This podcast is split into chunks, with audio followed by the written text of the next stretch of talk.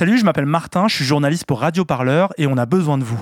Faites un don pour une info indépendante sur les luttes sociales, ça se passe sur radioparleur.net slash don. Vous avez demandé Radio Parleur. Merci de bien vouloir patienter. Tous nos reporters sont actuellement sur le terrain. Votre temps d'attente est estimé à moins d'une minute avant le prochain reportage. Raphaël Kempf, bonjour, on est à la librairie Le Mont en l'air, vous venez présenter votre ouvrage Ennemis d'État, les lois scélérates des anarchistes aux terroristes chez La Fabrique. Est-ce que vous pouvez vous présenter et présenter votre ouvrage rapidement? Raphaël Kempf, euh, donc je suis avocat au barreau de Paris depuis 7 ans maintenant et euh, j'étais amené depuis plusieurs années à défendre euh, des manifestants ou des personnes euh, inculpées, prévenues dans un contexte politique. Et alors cet ouvrage, euh, c'est un ouvrage à la base qui avait pour but quasi unique de rééditer des textes qui avaient été publiés en 1898 et 1899 dans une revue qui s'appelle la Revue Blanche contre les lois scélérates qui avait été adoptée cinq ans, ans auparavant contre les anarchistes. Et euh, il se trouve que j'ai découvert euh, un peu par hasard euh, ces articles il y a quelques années à la faveur de la préparation d'un procès politique à Toulouse où une personne était accusée d'avoir publié euh, sur un blog un article incitant, soi-disant, à commettre des violences contre euh, les forces de l'ordre. Et en préparant ce procès, je me rends compte qu'il y avait une grande euh, comment dire, proximité entre l'infraction qui était reprochée à, à la personne que je défendais à l'époque et les fameuses lois scélérates dont on a tous euh, vaguement entendu parler, même si on ne sait pas très très bien ce que c'est, mais l'expression euh, l'expression en général allume une petite euh, une petite lumière et on se dit ah oui il y a quelque chose comme les lois scélérates c'est un truc pas bien c'est un truc euh, qui, qui, qui est du passé qui n'existe plus etc mais on se dit voilà. Et, en travaillant en faisant des recherches pour préparer ce procès je tombe euh, dans les archives de la de la BNF hein, en ligne hein, je, je suis pas non plus un rat de bibliothèque mais sur le site Gallica je tombe sur la réédition donc par la revue blanche de, de trois articles publiés à l'époque par Léon Blum tout le monde connaît, Francis de Pressensé, qui est un journaliste euh, euh, plutôt légitimiste, mais qui s'est aujourd'hui, on dirait presque radicalisé, même si j'aime pas du tout ce terme-là, mais qui s'est, euh, comment dire, politisé à la faveur de l'affaire Dreyfus et qui a été conduit dans le mouvement de sa défense euh, du capitaine Dreyfus à défendre également les anarchistes qui eux aussi étaient envoyés au bagne comme Dreyfus. Mais les anarchistes étaient en application des lois scélérates et évidemment pas pour euh, des raisons liées à l'antisémitisme virulent de, euh, de la société française de la fin du, du 19e siècle. Donc ces articles, en les lisant, je me suis dit qu'ils avaient euh, comment dire, une force de, de persuasion, de conviction et qu'ils pouvaient encore nous parler aujourd'hui sur, euh, pour nous dire comment critiquer certains textes de loi qui encore aujourd'hui sont des textes scélérats dont il faut euh, se débarrasser. Cet adjectif de scélérat, il interpelle immédiatement, surtout le juriste que vous êtes, je suppose. Pourquoi ce terme de loi scélérate? Est-ce que aussi on peut faire peut-être un, un historique de ces lois-là? Mais alors, en fait, d'un point de vue étymologique, ce qui est scélérat, c'est ce qui est criminel. Donc c'était une vieille expression, un mot un peu précieux pour euh, désigner euh, le crime, le criminel, euh, etc. Et en fait, par une espèce de retournement du stigmate, les opposants aux lois scélérates, donc les anarchistes et ceux qui les ont soutenus, en sont venus à utiliser cette expression parce que ça permettait de renverser voilà, le stigmate en disant c'est pas nous anarchistes qui sommes des scélérats, qui sommes des criminels contrairement à ce que vous pouvez nous dire, ce sont les lois que vous faites contre nous qui sont criminelles. Et en fait, c'est quasiment une contradiction dans les termes, parce que la loi a précisément pour but, théoriquement, de lutter contre le crime. Donc une loi ne peut pas être criminelle dans le sens où euh, l'objectif est de lutter contre, contre le crime. Donc finalement, c'est une expression qui est tout à fait euh, évocatrice et in- inspirante. Enfin, non, c'est un anglicisme très très mauvais de dire ça, mais euh, mais voilà, c'est une expression qui évoque beaucoup de choses et qui laisse penser qu'effectivement, ce sont des lois qu'il ne faut pas faire et dont il faut absolument se débarrasser. On évoquait Léon Blum, on peut penser aussi à Émile Pouget et tout ce milieu anarchiste euh, de la fin du 19e siècle. Est-ce que vous pouvez parler du contexte dans lequel se sont écrites ces lois scélérates? Alors, dans les années euh, 1880, il y a un développement du, du mouvement anarchiste en France qui a un, un mouvement évidemment euh, pas désorganisé, mais sans structure pyramidale, sans hiérarchie, et qui est constitué de groupes euh, qui se donnent des noms dans divers quartiers en France euh, et qui se constituent ensemble pour réfléchir à la question de l'anarchisme et réfléchir à une question, à la question du changement social. Et rapidement, la bourgeoisie prend peur du développement de ce mouvement anarchiste qui tourne alors autour de groupes, autour de journaux il y a une presse anarchiste qui est très euh, très vivante à la fin du 19e siècle et qui est très importante et qui est très lue, y compris par euh, par des ouvriers ou euh, des membres de la des membres de la classe ouvrière. Et au tout début des années 1880, le pouvoir va tenter de mettre un coup d'arrêt au développement du mouvement anarchiste en utilisant une loi qui avait été faite une dizaine d'années auparavant, dans, la foulée de la commune et de l'écrasement de la commune, contre euh, les membres de la première internationale. Donc à Lyon en 1883, sous l'impulsion d'un procureur euh, qui s'appelle Fabreguette, sur lequel on aura peut-être l'occasion de revenir, euh, des anarchistes, dont Kropotkin, sont poursuivis pour appartenance à la première internationale. Et ce procès a montré qu'il était difficile de poursuivre les anarchistes pour leurs seules opinions. Alors ils y ont réussi euh, à ce moment-là en 1883 à Lyon, mais euh, par la suite ça devenait, un peu plus compliqué. Donc ensuite il y a une dizaine d'années pendant euh, lesquelles se développe le mouvement anarchiste et se théorise ce qu'on va appeler la propagande par le fait, c'est-à-dire une action politique hors la loi, Aujourd'hui, je ne sais pas si on parlerait de désobéissance civile, c'est une bonne question, mais on va euh, théoriser par exemple la, reprise individuelle, en fait ce que euh, le droit pénal appelle le vol, mais la reprise individuelle était théorisée par les, anarchistes comme quelque chose qui permettait de reprendre à la bourgeoisie quelque chose qu'elle avait volé. Euh, aux, plus pauvres, à la classe ouvrière, etc. Et il va y avoir aussi le développement d'attentats donc d'attentats violents avec euh, euh, l'usage de, bombes, où vont être visées des institutions de la bourgeoisie, comme euh, des magistrats, l'Assemblée nationale, enfin qu'on appelait à l'époque la, Chambre des députés, et le but est de viser ces institutions critiquées, nid et ceux qui, et celles plutôt ceux qui les représentent, parce que c'était évidemment plutôt des hommes qui avaient le pouvoir à l'époque. Euh, et, et, en fait, on va voir le développement de ce que l'historien de l'anarchisme Jean Métron appelle une vague d'attentats anarchistes, qui va commencer au tout début des années 1890. Et en fait, quand on regarde un peu la chronologie de ces, euh, de ces attentats, on se rend compte qu'ils ne proviennent pas de nulle part, mais qu'ils commencent comme une réponse à euh, une réponse à une vague de, plus pas à une vague, mais à des violences policières impunies. Et le 1er mai 1891, donc c'est une date qu'on connaît bien en France parce que c'est la date du, du massacre de, de, Fourmi dans le Nord où euh, plusieurs personnes ont été, plusieurs manifestants ont été, ont été tués lors d'une manifestation ouvrière. Mais c'est aussi la date où euh, un groupe d'une vingtaine ou une trentaine d'anarchistes euh, qui se déplaçaient en banlieue parisienne vers Clichy et, et voulaient aller manifester s'arrêtent dans un, dans un café en fait chez un marchand de vin et consomme quelques boissons. Et euh, le commissaire du coin va entendre parler de, ça et va décider d'envoyer euh, des, forces de l'ordre. Et donc il va y avoir une euh, comment dire des échauffourées entre les anarchistes et les forces de l'ordre. Des coups de feu vont être tirés. Les anarchistes disent, à raison me semble-t-il, s'être défendus des, des, des, violences qui étaient portées contre eux par les, par les forces de l'ordre. Et trois d'entre eux vont être grièvement blessés et, et arrêtés. Ils vont être tellement blessés que même le juge d'instruction va refuser de les entendre avant que euh, leur, plaie n'ait été, été soignée. Et donc on va leur faire un procès. Et au cours de ce procès, donc qui va être présidé par, euh, par euh, un président qui s'appelle Benoît et l'avocat général s'appelle Bulot. Au cours de ce procès, euh, l'avocat général, donc Bulot, va requérir la peine de mort pour certains, de ses accusés.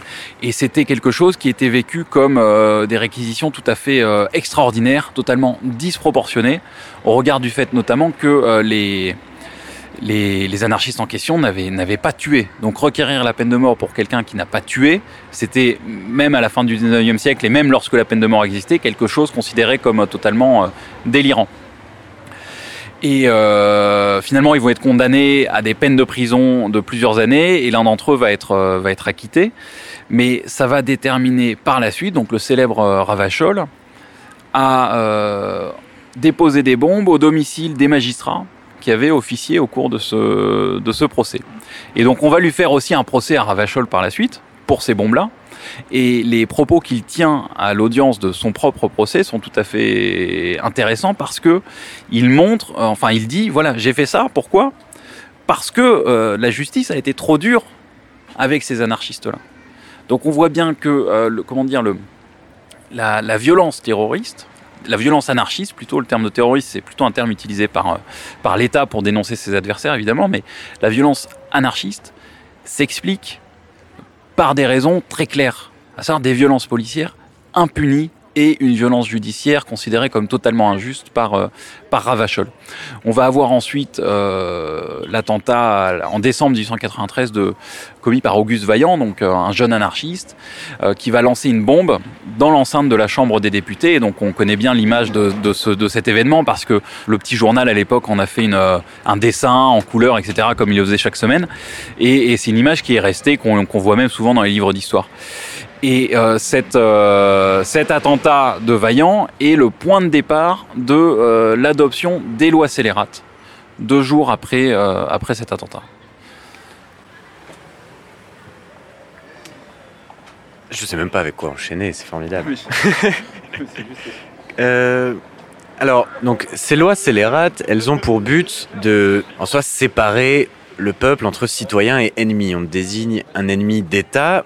Quel est le but de l'État, en fait, en désignant un ennemi. Est-ce qu'il cherche à exclure tout un pan de la population? Est-ce que, aussi, ces lois scélérates ne seraient pas un prétexte, comme on a pu l'entendre dernièrement pendant l'état d'urgence? Alors, euh, les lois, elles ont été vendues euh, à l'époque par le gouvernement et on retrouve des discours du président du Conseil, Casimir Perrier, euh, dont, dont, dont, on pourrait, qui, qui, a pu être repris terme à terme ou presque par, euh, par des, des, des, ministres contemporains, notamment comme Cazeneuve. Et ce qu'ils disent dans ces, dans ces discours, c'est euh, nous ne faisons pas une loi contre les théories anarchistes ou contre les théories socialistes. Nous ne faisons pas une loi contre des opposants politiques qui jouent le jeu de la démocratie, mais nous faisons une loi contre, euh, contre les terroristes, contre la violence, etc. Et en fait, on voit que concrètement, ce qui est visé, c'est pas l'acte de violence qui, qui, est puni par la loi. Euh, je veux dire, au simple fait que, effectivement, commettre des violences à l'encontre de personnes en utilisant une bombe, c'est un acte en soi, un acte matériel, qui peut être puni par la loi. Mais là, on voit que les lois scélérates ne vont pas viser le geste, de l'attentat, de la violence, mais vont viser la parole et la pensée. Euh, la pensée anarchiste ou la pensée de ceux dont on pense que, ou dont la police pense qu'ils sont affiliés euh, au, mouvement, euh, au mouvement anarchiste. Et donc les techniques juridiques qui sont employées pour ça, c'est par exemple la question de l'apologie, l'apologie d'un cri, crime ou d'un délit, donc qui était un, un, une infraction qui n'existait pas avant les lois scélérates, qui permet de punir ceux euh, et celles qui euh, vont tenir des propos considérés comme apologétiques de faits euh, d'actes de violence anarchistes. Et par exemple, quelqu'un qui aurait crié Vive Ravachol, vive l'anarchie, et qui par ce simple fait montre son attachement au mouvement anarchiste, pourra être condamné et emprisonné pour cela. On a ensuite la deuxième loi scélérate qui porte sur les associations de malfaiteurs et qui, à mon avis, est vraiment la matrice de ce que nous vivons aujourd'hui, dans le sens où cette loi euh, ne va pas punir un, geste ou un acte, mais euh, la prétendue préparation d'un attentat ou d'un acte de violence. Et donc ce qui va être puni, c'est euh, le fait de s'associer, d'être à plusieurs et de soi-disant préparer des actes délictueux ou, ou, criminels. Et l'usage qui va être fait de cette, de cette loi, très rapidement, ça va être que euh, va arrêter, enfermer en détention préventive, voire condamner des anarchistes qui se sont réunis entre eux au cours de ce qui était appelé à l'époque des soirées familiales et qui en fait étaient des soirées où euh, des anarchistes pouvaient se réunir et euh, réfléchir entre eux et discuter entre eux de, euh, de la question sociale et aussi d'une certaine manière aussi faire la fête quoi. Et donc lorsque euh, des, des comment dire des policiers avaient euh, l'intelligence on va dire euh, perfide d'assister euh, à ce type de soirée, ils pouvaient faire des rapports qui ensuite vont nourrir des dossiers judiciaires. On voit que des personnes ont été poursuivies sur ce, sur ce fondement. Alors comment expliquer que de telles lois scélérates, exception faite euh, des lois antiterroristes qui ont été adoptées depuis l'état d'urgence, visent prioritairement des milieux de gauche, voire d'extrême gauche, jusqu'à l'anarchisme? Et en fait, surtout, est-ce qu'on connaît de telles lois prévenant de comportements ou de mouvements fascistes? C'est une bonne question. J'avoue que c'est une question que je m'étais pas posée. Euh, l'histoire que je fais et l'histoire que le, les fils qu'on tire euh, de ces lois scélérates jusqu'à aujourd'hui montrent que ces textes sont principalement utilisés contre les mouvements euh, de gauche ou, ou d'extrême gauche. Mais on va voir, et je pense que ça c'est une caractéristique fondamentale de lois scélérates, c'est que elles vont être, elles désignent un ennemi, elles s'appliquent initialement à un ennemi et c'est déjà trop. Et c'est déjà, c'est déjà scandaleux du point de vue euh, des libertés, du point de vue juridique, enfin, du point de vue de notre attachement euh, à l'état de droit. Mais ce qu'on voit, et ça c'est un argument par exemple de Léon Blum, Léon Blum qui reste un, comment dire, un bourgeois, euh, qui reste attaché à sa classe, même s'il le dit pas expressément, euh, il va dire, l'argument qu'il va employer, c'est de dire, euh, ces lois-là, elles visent les anarchistes, mais ça, ça suffit pas pour convaincre, euh, on va dire, ses, proches ou, ou présumés qui, qui, voilà. Mais il va dire ces lois vont s'appliquer progressivement à tous les citoyens. Et c'est l'argument de l'extension progressive des lois d'exception. Donc ça, c'est une théorie, un théorème qu'on qu a pu constater à nombreuses reprises pour de nombreuses lois d'exception. Et c'est vrai que ces lois scélérates, au début, elles visent les anarchistes, mais rapidement, pendant, l'entre-deux-guerres, elles vont toucher des communistes. Elles vont toucher des, des, euh, prévenus, euh, des délinquants de, de, droit commun, les indépendantistes algériens. Aujourd'hui, l'association de malfaiteurs remaniée, certes, hein, c'est pas la même que celle de la loi de 93, mais euh, elle est utilisée tous les jours dans euh, les, les, domaines du droit euh, et, et, en matière de droit commun les plus variés. Hein. On peut parler, je sais pas, de, de, proxénétisme, de trafic de stupéfiants, de trafic de, de papier, euh, de euh, d'aide à l'entrée au séjour irrégulier d'étrangers. Enfin, ce, ce tout, tout, et bien sûr le terrorisme. Voilà, donc c'est devenu une loi, un texte de loi qui est utilisé dans tous les domaines. Alors, évidemment, il y a des cas, mais j'ai pas d'exemple précis en tête, où il peut être utilisé contre des mouvements d'extrême droite. Mais il me semble qu'elles n'ont pas été faites pour cela initialement. On sait que certains groupes euh, révisionnistes et anti-impérialistes, pendant les années de plomb, donc euh, années 60-80 en Europe de l'Ouest, et je pense notamment euh, à la fraction armée rouge en Allemagne et aux brigades rouges, cherchaient par la propagande par le fait et par le terrorisme d'extrême gauche à pousser l'État dans ses retranchements, c'est-à-dire lui faire adopter des lois ouvertement liberticides et justement des lois d'exception, comme vous disiez. Est-ce que, en adoptant de telles lois scélérates, l'État ne fait pas justement, excusez-moi l'expression, le jeu de la terreur? C'est sûr que euh, ce type de lois vont nourrir euh, le ressentiment et la colère euh, des personnes qui en sont victimes. Ensuite, il faut bien voir que euh, les lois scélérates datent de 93-94. Elles ne vont finalement être critiquées que cinq ans plus tard, de façon efficace, me semble-t-il, par, euh, la revue blanche dans la brochure que je republie dans le, bouquin.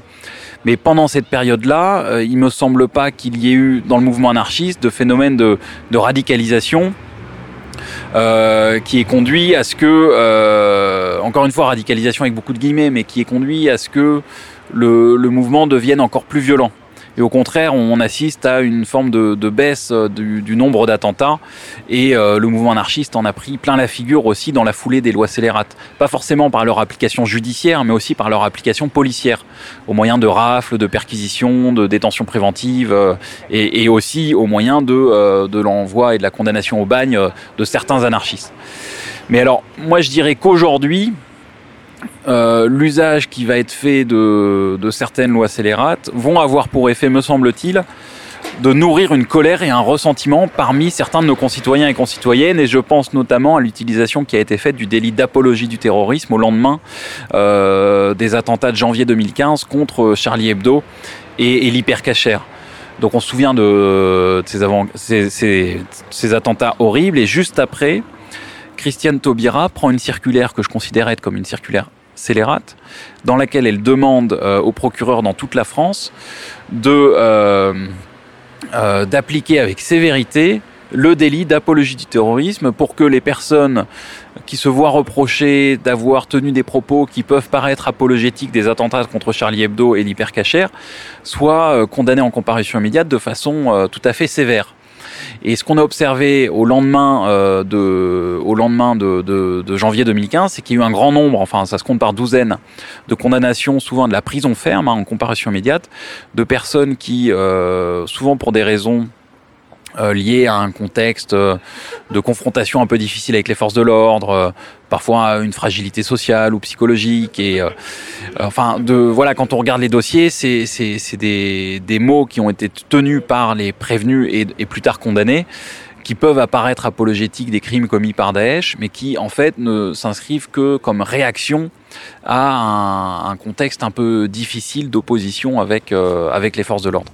Et, moi je pense que euh, ce type de sanction a pour effet de nourrir un ressentiment, alors pas au sein d'un milieu, comment dire, euh, d'un milieu organisé politiquement, mais ça, ça a pour effet de nourrir un ressentiment chez certains de nos concitoyens et concitoyennes à l'égard de l'État qui pensent qu'il envoie en prison des gens pour des propos qu'ils ont tenus. Et je pense que c'est assez vrai. Comment l'opinion publique, alors avec encore une fois beaucoup de guillemets, reçoit de telles lois?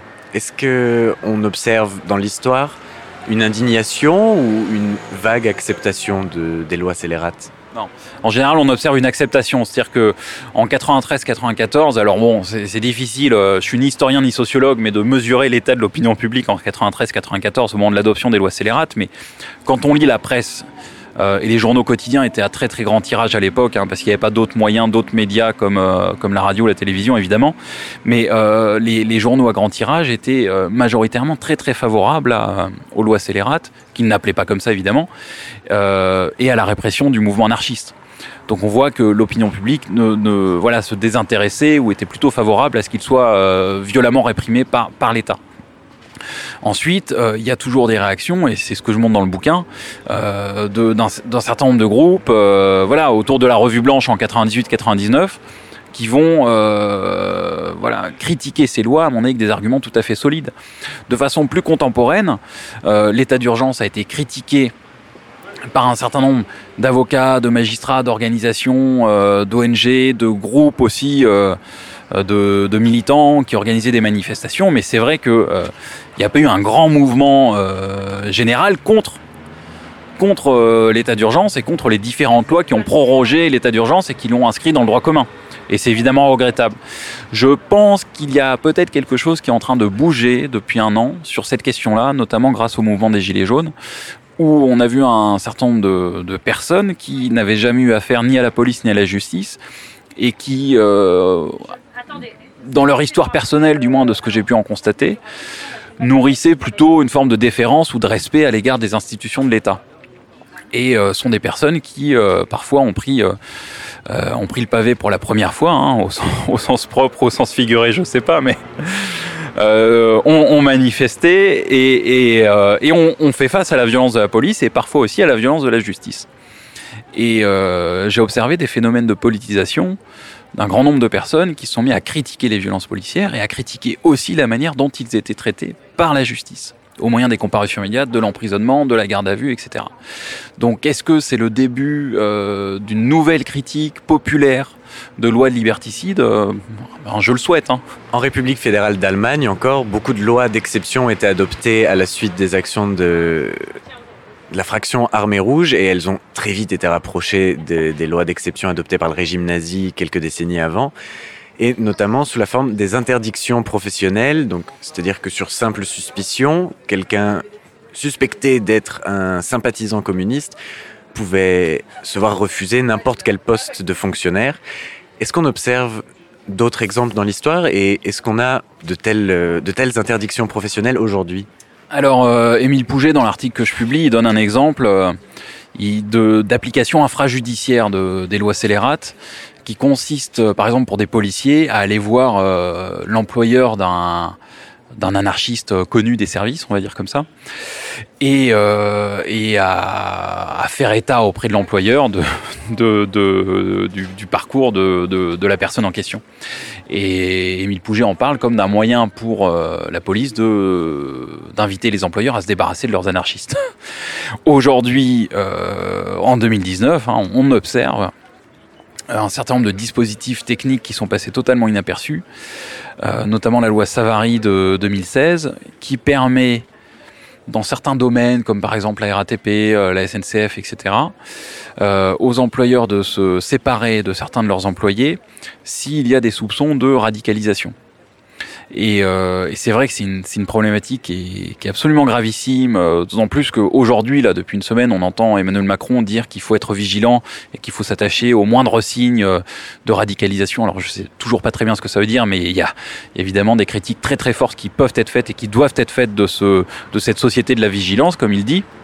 Mais en tout cas, on a dans le droit des dispositifs qui permettent malheureusement aux employeurs, sur la seule base d'un soupçon policier, sans même qu'on connaisse le contenu de ce soupçon policier, qui permettent à des employeurs de se débarrasser euh, de, de, de, leurs employés. Alors nous, nous, menons avec des confrères euh, actuellement euh, une bataille sur ce point-là. Donc on espère réussir à démontrer que ces lois ne permettent pas en fait à, à la RATP par exemple de se débarrasser d'un conducteur de métro parce que euh, il est considéré comme étant radicalisé.